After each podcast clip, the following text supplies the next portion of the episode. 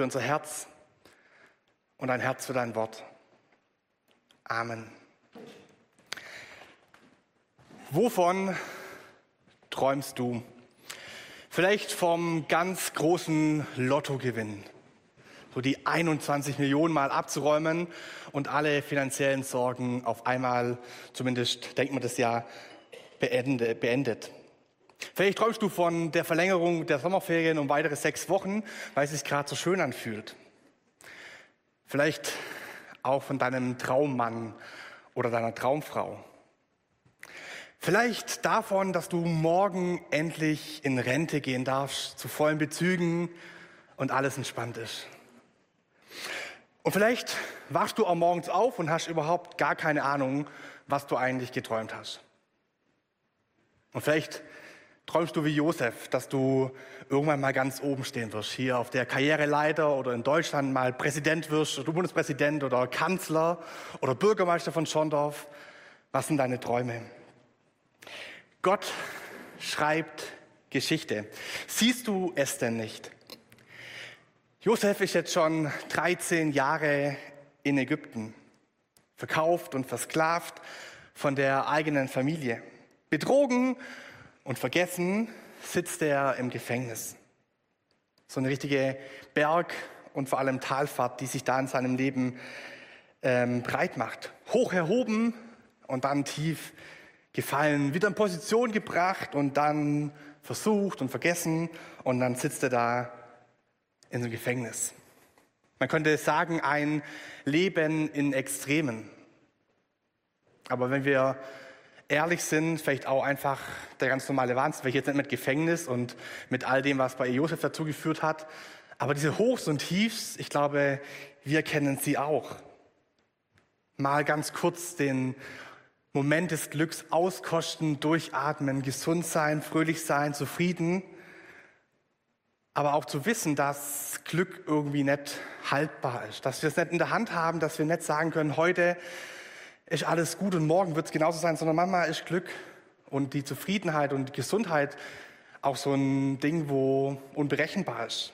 Heute hier und morgen wieder weg. Die Herausforderung ist dann ja in den Tiefen des Lebens trotzdem irgendwie weiterzumachen. Festzuhalten an diesem Gott, der sagt, ich bin gut, ich mein's gut und ich tue dir Gutes, ich hole dich da raus. Irgendwann. Ich hole dich raus und ich werde dich erhöhen. Wir sind jetzt im Kapitel 41 angekommen bei Josef und er sitzt immer noch im Gefängnis. Letztes Mal ging es ja um den Mundschenk, um den Bäcker, die so eigentlich äh, da jetzt mal ihn rausholen wollten. Der Bäcker ähm, hat dann leider das nicht überlebt, aber der Mundschenk hätte es gekonnt. Aber er vergisst ihn und Josef sitzt weiter da im Gefängnis und schmort in seiner Zelle. Der Mundschenk ist längst wieder in seiner Stellung angekommen, ganz oben. Der oberste Mundschenk dient dem Pharao und hatte ihn irgendwie vergessen. Zwei Jahre sind seitdem vergangen. Und hier setzt der Text ein für unseren heutigen äh, Sonntag, und zwar 1. Mose 41, ich lese ab Vers 1.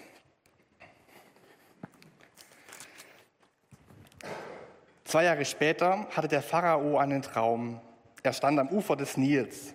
Aus dem Fluss stiegen sieben schöne, fette Kühe und weideten am Ufer im Schilf. Nach ihnen stiegen noch sieben Kühe aus dem Nil. Die waren hässlich und mager. Sie stellten sich neben die anderen Kühe ans Ufer. Dann fraßen die hässlichen und mageren Kühe die sieben schönen und fetten Kühe. Da wachte der Pharao auf, aber er schlief wieder ein und hatte noch einen Traum. Es sah aus, es sah aus einem einzigen Halm sieben Ähren mit schönen dicken Körnern hervorwachsen. Nach ihnen kamen sieben dürre Ähren, die, den heißen Ostwind aus, die der heiße Ostwind ausgetrocknet hatte.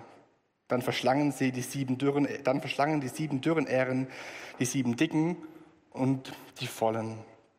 Da wachte der Pharao auf und begriff, dass er geträumt hatte. Am Morgen war er so beunruhigt, dass er alle Wahrsager und Gelehrten Ägypten zusammenrufen ließ.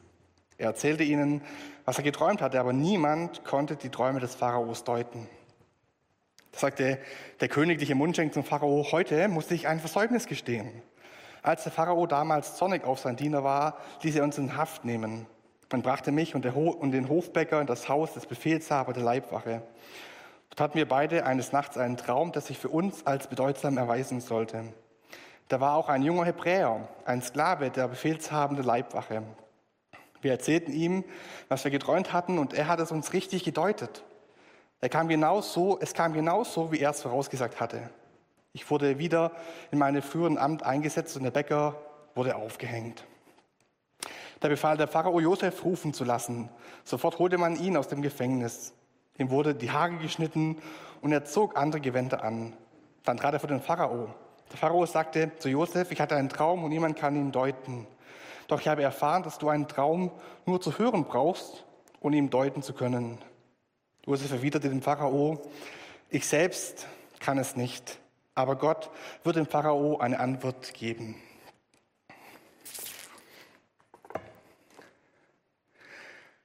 Zwei Jahre muss Josef warten, bis sich seine traurige Lage ändert. Gott lässt irgendwie zu, dass es sich zieht, dass es fast nicht auszuhalten ist. Er nimmt diesen Josef in eine harte Schule. Vielleicht hat Josef in mancher Nacht geträumt, was er mit diesem Mundschenk machen würde, wenn er ihn trifft. Ihm das mal sagen, was er da anstellt, wenn er sagt, ich hole dich raus und er immer noch in seinem Gefängniszelle sitzt. Vielleicht war er von Hoffnungslosigkeit geplagt. Vielleicht an manchen, an manchen Tagen hat ihn vielleicht der Hass immer wieder in ihm aufgestiegen und er musste gegen ihn ankämpfen. Der Hass auf seine Brüder, auf seine Familie, auf den Potiphar, auf die Frau von Potiphar, auf die missliche Lage, auf Ägypten, auf dieses Ding, in dem er hier drin steckt und nicht rauskommt. Der Frust, dass der Mundschenk ihn einfach vergessen hat. Am Ende wird sein Traum in Erfüllung gehen, aber davon sieht Josef in dieser Situation noch gar nichts. Erstmal ähm, ist er da gefangen. Und erst als dann mal wieder so ein unerklärlicher Traum auftaucht, dann wird sich an ihn erinnert. Sieben fette Kühe und sieben magere Kühe. Der Traumdeuter und die Weißen, all die Gelehrten aus Ägypten haben keine Antwort. Die Weisheit dieser Welt kommt an ihre Grenzen und keiner weiß, was das bedeuten hat. Traumdeutung. Träume, die spielen in dieser Geschichte von Josef eine sehr wichtige und große Rolle. Träume, die große Emotionen hervorrufen.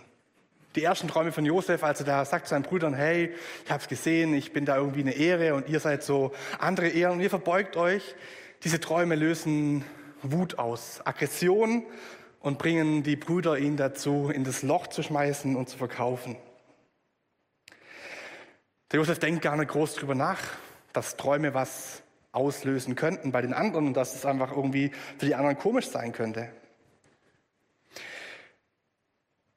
Aber dieser Traum führt Josef nicht nach oben an die Spitze, sondern in die Tiefe hinein, ganz nach unten. Kein Ansehen, kein Ruhm, nur Spott und Versklavung und Leiden. Und auch die Träume von Mundschenk und Becker, die weiß der Josef zu deuten und das nicht, weil er ein esoterischer Traumdeuter oder irgendein Schamane ist oder ein Schamane befragt oder irgendwelche Karten auf den Boden legt und sagt, ja, ich habe es gesehen hier, die Kugel hat es mir gesagt. Keine wilden Spekulationen oder Panikmache, sondern weil Josef Gott fragt, weil er bei ihm nach Lösungen sucht und weil er weiß, dass nur Gott Träume auch wahr werden lassen kann und auch deuten kann. Und das ist das, was wir von Josef auch lernen dürfen, wenn es um Träume geht, dass es, ähm, dass da nicht irgendwas Esoterisches dahinter steckt, sondern dass Traum, Träume was bedeuten können. Das erleben wir ja gerade vor allem in der arabischen Welt, wo wir sehen, dass da viele Menschen zum Glauben kommen, weil irgendwie Jesus ihnen im Traum begegnet. Aber ich glaube, Traumdeutung, davon sollten wir jetzt erstmal die Finger lassen, vor allem das selber zu tun und sagen, ja, das könnte das und das bedeuten und irgendwie uns in astrologischen Themen verfangen. Ich glaube, wenn wir denken, das ist irgendwas, was uns vielleicht in unser Leben hineinsprechen soll, dann ist unsere Richtung, die wir gehen sollen, die auch Josef vorgibt, hin zu Gott. Gott fragen und dann wird er es auch deutlich machen. Diese Träume haben also eine Funktion, nämlich sie sagen den Weg Gottes voraus, aber sie haben auch eine andere Funktion, nämlich immer wieder kommen Träume vor in dieser Geschichte von Josef, als er da im Gefängnis sitzt und er merkt, dass das, was er sagt und was Gott ihm sagt, wahr ist. Und ich glaube, Gott erinnert ihn daran, Herr Josef, ich sehe dich. Ich sehe dich da in deiner Zelle sitzen. Ich habe dich nicht vergessen. Vertrau mir. Guck doch, was passiert, wenn ich was sage. Es wird geschehen. Und erinnere dich dran, dass was ich dir zugesagt habe, auch das wird passieren. Du wirst wieder oben ankommen. Du wirst nicht hier unten drin stecken bleiben. Schau hin. Ich mache Träume wahr. Und das ist das, was wir lernen dürfen, dass Gott treu und verlässlich ist. Was er sagt, das tut er. Manchmal nicht sofort und gleich, sondern es braucht manchmal auch Jahre. Auch unverständlich manchmal für uns. Als der König, also der Pharao von der Ägypten, einen Traum hat, mit dem niemand was anfangen kann, da fällt dem Mundschenk wieder ein, da war doch jemand, so ein kleiner Hebräer, der kannte sich aus mit Träumen. Der kann Träume auslegen und das, was er sagt, das ist wahr. Diese Träume, die die Josef auslegt, das sind nicht irgendwelche Angstmacherei oder irgendwelche Ermutigungen, sondern die wurden wirklich so umgesetzt. Träume kommen immer wieder vor in der Bibel. Sarah, die Frau Abrahams, wird durch einen Traum befreit von Abimelech. Oder der Prophet Daniel hat gewaltige Träume, in denen Gott ihm die kommenden Ereignisse offenbart. Und der Weg des Evangeliums raus aus ähm, Asien nach Europa wird durch einen Traum möglich und offenbart. Es gibt aber auch allerdings negative Beurteilungen von Träumen in der Auseinandersetzung um wahre und falsche Prophetie. Ein Prophet, der Träume hat, der erzählt Träume. Wer aber mein Wort hat, der predigt mein Wort recht. Entscheidend ist also, ob Träume von Gott kommen oder aus menschlicher Fantasie heraus entstehen. In der Josef-Geschichte wird immer wieder betont, Gott allein offenbart den Sinn der Träume. Die Weisheit der Welt, die kann es nicht erreichen, die kommt an ihre Grenzen. Gott offenbart einzelnen Menschen wie Josef seine Pläne, seinen Heilsweg und keine Wissenschaft und keine Klugheit kann diese Weisheit irgendwie durchdringen. Diese sieben Kühe, die da aus dem Nil raussteigen, da haben heutige ähm, Traumdeuter oder sagen wir mal Zeichendeuter oder was die Zeichen zu bedeuten haben, gesagt, eigentlich wäre es simpel gewesen, das zu, be zu betiteln. Eigentlich wäre es logisch gewesen, was es das heißt, wenn da sieben Kühe aus dem Nil kommen. Ich habe mich jetzt nicht so arg viel weiter damit beschäftigt, aber die meinten eigentlich, eigentlich hätte das erkannt werden können. Damals schon waren die Zeichen eigentlich klar, was wofür dicke Kühe stehen, wofür der Nil steht, all das. Aber die menschliche Weisheit kommt an ihre Grenzen. Ist nicht so, dass diese Klugheit und die klugen Leute das erahnen können. Sie müssen verstummen, sie haben keine Antwort darauf, weil Gott Herr ist. Keine Ausleger der Geschichte, keine Machthaber, keine Wissenschaftler werden entscheiden, was mit dieser Welt passiert.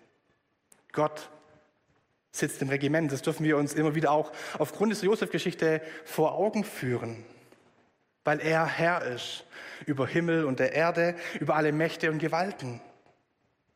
Und dadurch weiß Josef Bescheid, dass die sieben Kühe für sieben fette Jahre stehen, für sieben großartige Jahre, die in Ägypten aufbrechen werden voller Überfluss.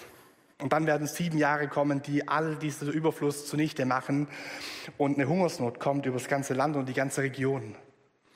Und Josef sagt, wir müssen vorbereitet sein, wir müssen Scheunen anlegen, das könnt ihr, nachlesen in diesem Text, werden dann Scheunen gebaut und Steuern erhoben und die Leute geben von dem Überfluss was ab, damit dann bei den ähm, Dürrejahren was übrig bleibt. Durch Josef wird ein ganzes Land und eine ganze Region versorgt und gerettet. Scheunen werden gebaut und Überfluss beiseite gelegt. Die Wiederholung dieses Traums steht selber dann im Text, heißt, dass es wirklich schnell bald eintrifft. Gott spricht durch Träume. Das tut er in der Bibel verhältnismäßig selten, aber er tut's. Und ich glaube, dass er aber vor allem durch sein Wort spricht. Dass es nicht nur in Träumen passiert, sondern dass er vor allem durch sein Wort redet. Und wenn Gott redet und es verspricht, dann wird er es tun, genauso wie er es bei den Träumen getan hat. Und unsere Aufgabe ist es irgendwie darauf zu vertrauen, dass die Zusagen, die Gott gibt, wirklich wahr sind. Der Josef erklärt dem Pharao seinen Traum und was er bedeutet und bringt sich dann gleichzeitig so ein bisschen in Stellung und ähm, bereitet es auch so ein bisschen vor, vielleicht auch so ein bisschen mit einem hinterlistigen Plan. Ich lese uns nochmal äh, zwei Verse, 7 ab Vers 37. Josefs Rede gefiel dem Pharao und seinen Leuten. Daher fragte der Pharao seine Leute, können wir einen besseren Mann finden als diesen, in dem der Geist Gottes ist? Da sagte der Pharao zu Josef, weil Gott dich all das hat wissen lassen, ist niemand so klug und weise wie du. Du selbst sollst mein Stellvertreter sein und mein ganzes Volk soll deine Anordnung befolgen. Nur ich, als der König, stehe noch über dir. sagte der Pharao zu Josef, hiermit ernenne ich dich zu meinem Stellvertreter in Ägypten. Und plötzlich geht es ganz schnell raus aus der Gefängniszelle zum Pharao, kurz die Haare bisschen gemacht. Plötzlich werden Träume wahr. Plötzlich ist Josef da angekommen, was er schon 13 Jahre vorher zugesagt bekommen hat, nämlich oben an der Spitze. Über einem Weltreich oben als zweiter Mann hinter dem Pharao. Aus dem Gefangenen wird ein freier, reicher, mächtiger Mann. Auf einem, auf einen Schlag sind die zerplatzten Träume plötzlich wahr. Josef ist oben und viele werden sich vor ihm verbeugen. Wir lesen das dann weiter und nächste Woche wird es kommen, dass dann die Brüder auch wieder in Erscheinung treten und sich alle vor ihm beugen müssen. Das, was er geträumt hat, dieser Traum, der so viel Wut hervorgebracht hat, wird wahr, weil Gott Träume wahr werden lässt. Was können wir von Josef lernen? Was will uns diese Geschichte sagen? Achte auf deine Träume, guck genau hin, weil das wird in Erscheinung treten. Ich glaube, das ist nicht unbedingt das, was wir daraus lernen sollten, sondern eher sagen, Josef ist ein Vorbild. Josef ist ein Vorbild, wenn es darum geht, Gott nachzugehen. 13 Jahre 13 Jahre nach seinem tiefen Fall in diese Sterne hineingeworfen und verachtet und versklavt und verkauft von der eigenen Familie, der zweitmächtigste Mann in Ägypten. In dieser Zeit des Auf und Abs immer wieder Krise und dann neue Position, wieder Krise, hält Josef an Gott fest. Und ich weiß nicht, wie er das gemacht hat, als er da verraten wurde und trotzdem sagt, ich bin treu meinem Gott. Keine Ahnung, wie er das geschafft hat, aber ich will mir ein Vorbild an diesem Josef nehmen. Er weiß, was Gott zusagt dass es tun wird. Der Josef klagt nicht, man hört zumindest nichts davon, es wird nichts davon berichtet und er verliert sich nicht in seinem Elend. Ich finde, dazu hätte er allen Grund gehabt. Josef entscheidet sich, Gott treu zu sein. Und er entscheidet sich, sich selber treu zu sein, nämlich das zu tun, was ihm auferlegt wurde als seine Träume zerplatzt und er tief unten sitzt, hört er nicht auf, auf Gott zu vertrauen, nach ihm zu fragen und auf ihn hinzuweisen. Wie einfach wäre es gewesen, sich als klugen Mann darzustellen und sagen, ich weiß, was dein Traum bedeutet, Gott hat es mir gesagt, aber ich sage dir, dass Gott mir es gesagt hat und das und das wird passieren und den Ruhm einzukassieren. Aber er entscheidet sich, immer wieder darauf zu vertrauen, dass Gott der Handelnde ist mittendrin in ausweglosen Situationen. Ich wünsche mir das für uns, dass wir das irgendwie schaffen, auf Gott zu vertrauen in ausweglosen Situationen, an ihm festzuhalten, dass er wirklich der treue, gute Gott ist. Jesus sagt, ich, ich kann das nicht, ich kann keine Träume auslegen, aber Gott kann. Gott kann. Wie ist das bei uns? Trauen wir Gott zu, dass er kann. Dass er eine positive Wende in unser Leben hineinbringen kann, für uns und für andere. Trauen wir ihm zu, dass er mit dieser Welt, die scheinbar in dieser Klimakatastrophe völlig überfordert ist, der Handelnde ist und einen guten Plan hat? Trauen wir Gott zu, dass er eingreifen kann hinein in unsere Geschichte, da wo wir gerade drinstecken? Egal ob vom Glück gezeichnet oder vom Leid ähm, geplagt. Glauben wir dran, dass Gott kann. Ich will dich ermutigen, dir an Josef da ein Vorbild zu nehmen. Er traut Gott alles zu. Und der ist treu im Kleinen und im Großen. Und das merken auch die anderen. Wer im Kleinen treu ist, dem traut man auch Größeres zu. Der Josef wird zweiter Mann in Ägypten, der zweitmächtigste Mann, vor dem alle sich verbeugen müssen. Vorher in Ketten und jetzt gekrönt mit einer goldenen Kette, die ihm umgelegt wird. Seine Gewänder wurden ihm entrissen und mit Blut verschmiert und jetzt bekommt er ein neues Gewand, ein königliches Gewand. Zutiefst erniedrigt steht er jetzt an der Spitze und wird erhört. Treue zahlt sich aus. Ich glaube ganz besonders bei Gott. Nicht unbedingt immer in dieser Welt, weil da läuft nicht immer alles nach Treue und nach Recht. Aber bei Gott zahlt sich Treue aus. Jesus sagt es mal in dem Gleichnis so in Matthäus 25. Sein Herr sprach zu ihm, recht so, du guter und treuer Knecht. Über weniges warst du treu, aber vieles, über vieles werde ich dich einsetzen. Geh hin zu deines Herrn Freude. Entschuldigung. Gott spricht also zu Josef durch Träume und er erinnert ihn immer wieder daran, was er vorausgesagt hat. Alles geschieht so, wie Gott es gesagt hat. Und wo Träume bei uns oft skurrile Art und Weise sind, Vergangenes zu verarbeiten, da lesen wir, dass Gott durch Josef Träume schenkt. Gott kündigt an und dann tut er es. Gott spricht und Träume werden wahr. Und was er uns zusagt in der Bibel, in der Predigt oder durch Liedern, wo wir ermutigt worden sind, auch da gilt eins, dass was Gott sagt, das tut er. Und Gott kann Gott kann und er wird dieses Leid auch beenden, wo du vielleicht gerade drin steckst. Gott gibt Verheißungen und er wird sie erfüllen. Darauf lohnt es sich zu vertrauen. Unsere Träume, unsere Träume werden wahrscheinlich das ein oder andere Mal zerplatzen. Aber Gottes Träume werden wahr werden. Vertrau dich diesem guten Gott an. Und dann am Höhepunkt, am Höhepunkt seiner Karriere angekommen, da weiß Josef ganz genau, wer ihn hierher gebracht hat. Ich lese uns nochmal zwei Verse, Vers 50 und bis 52. Noch vor dem ersten Jahr der Hungersnot bekam Josef und Asenat zwei Söhne. Asenat war die Tochter des Priesters Potiphea aus On. Josef nannte den Erstgeborenen Manasse, das bedeutet der vergessen lässt. Denn, denn er sagte, Gott hat mich, mein ganzes Unglück und all mein Heimweh vergessen lassen. Den zweiten Sohn nannte er Ephraim, das bedeutet der Fruchtbare. Denn er sagte, Gott hat mich fruchtbar werden lassen im Land meines Elends. Die Vera, meine Frau und ich sind ja gerade auf Namenssuche, weil wir auch Nachwuchs erwarten und äh, das auch ein Junge wird. Und ich habe gedacht, Mensch, Manasse, Manasse wäre doch ein richtig cooler Name für einen Junge. Ähm, auch ein bisschen einzigartig, keiner hat ihn sonst vor uns weggenommen oder so. Hey, das wäre total Alleinstellungsmerkmal. Vera war jetzt nicht so begeistert von Manasse. Komischerweise, ich habe mir das irgendwie schon gut vorstellen können. Aber Josef sagt, Manasse ist genau das, was ich fühle, wenn ich hier meinen Sohn in der Hand halte. Der mein ganzes Unglück und mein Heimweh hat vergessen lassen. Und dahinter steckt auch wieder diese Treue, die er da sagt, wenn er seinen Sohn in der Hand hält und sagt, da ist ein Gott, der hat mich da durchgetragen.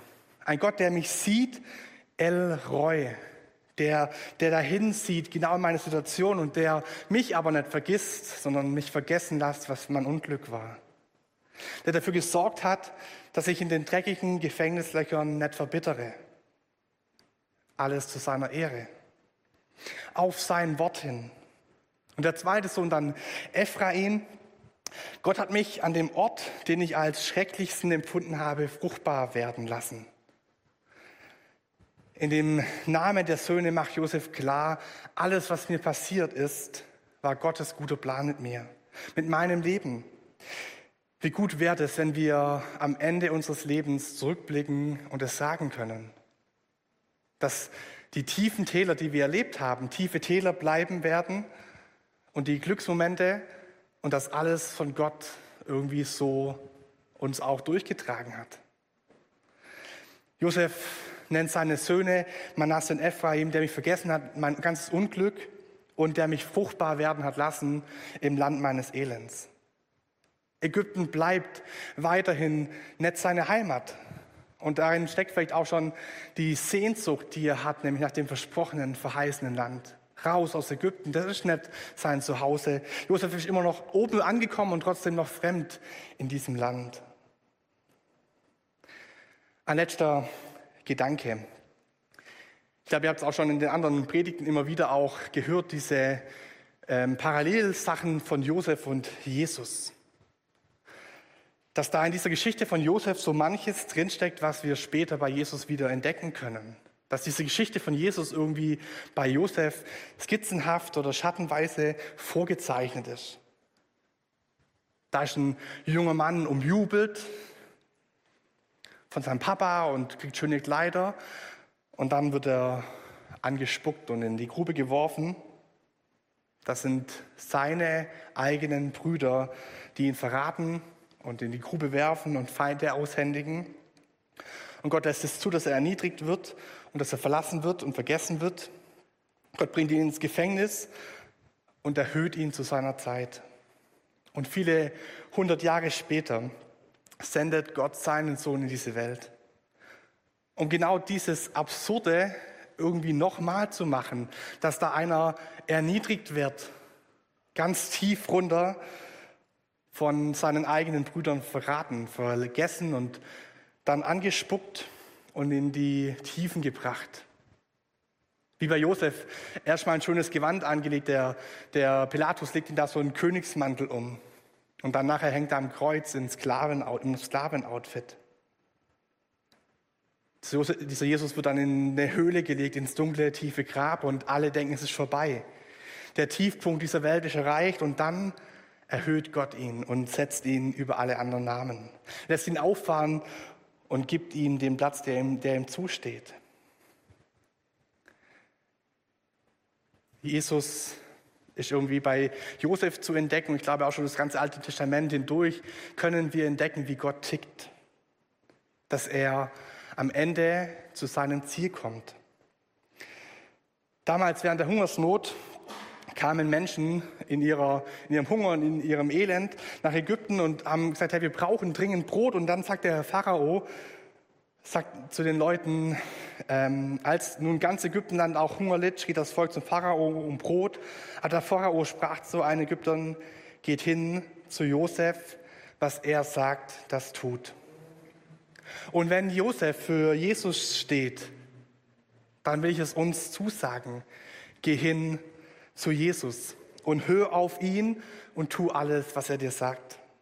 Denn er kann helfen. Dieser Josef konnte helfen damals in Ägypten, weil er einen guten Plan hatte und vorgesorgt hatte und hilft dann durch die Hungersnot hindurch. Und dieser Jesus, der viel größer ist und viel mächtiger, er kann helfen. Wende dich diesem Jesus zu. Vielleicht auch dann, wenn du in der Tiefe drin steckst. Wende dich ihm zu, weil er kann helfen. Unser Gott kann. Jeder, der sich ihm zuwendet und ihm vertraut, darf wissen, meine Not hat definitiv irgendwann ein Ende. Nach der Zeit des Leidens kommt Erhöhung. Und ich kann dir aufgrund der guten Zusagen der Bibel und der, auch der Offenbarung, wo dann so das Ende ein bisschen beschrieben ist, der guten Zusagen Gottes sagen, dass alles, was da auf dich zukommt, besser ist, als du dir das jemals austräumen kannst. Amen. Ich spreche noch ein Gebet. Jesus, vielen Dank, dass wir dir nachgehen dürfen, dass wir bei dir Rat finden und bei dir Hilfe finden und dass du kannst. Darauf wollen wir vertrauen, Jesus, in unseren Situationen, wo wir drinstecken. Ob es gerade Glück ist und Zufriedenheit und Gesundheit oder ob es Leid ist, wo wir herausgefordert sind und uns fühlen wie im tiefen Keller, Jesus. Da wollen wir ausrufen, du kannst, du kannst helfen und du wirst helfen.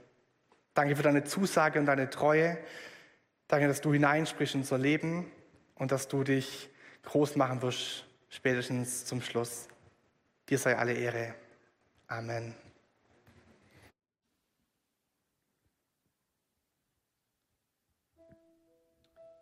Wir wollen jetzt gemeinsam singen. Und wenn wir singen und Lobpreisen, dann sagen wir immer Gott, was wir über ihn denken.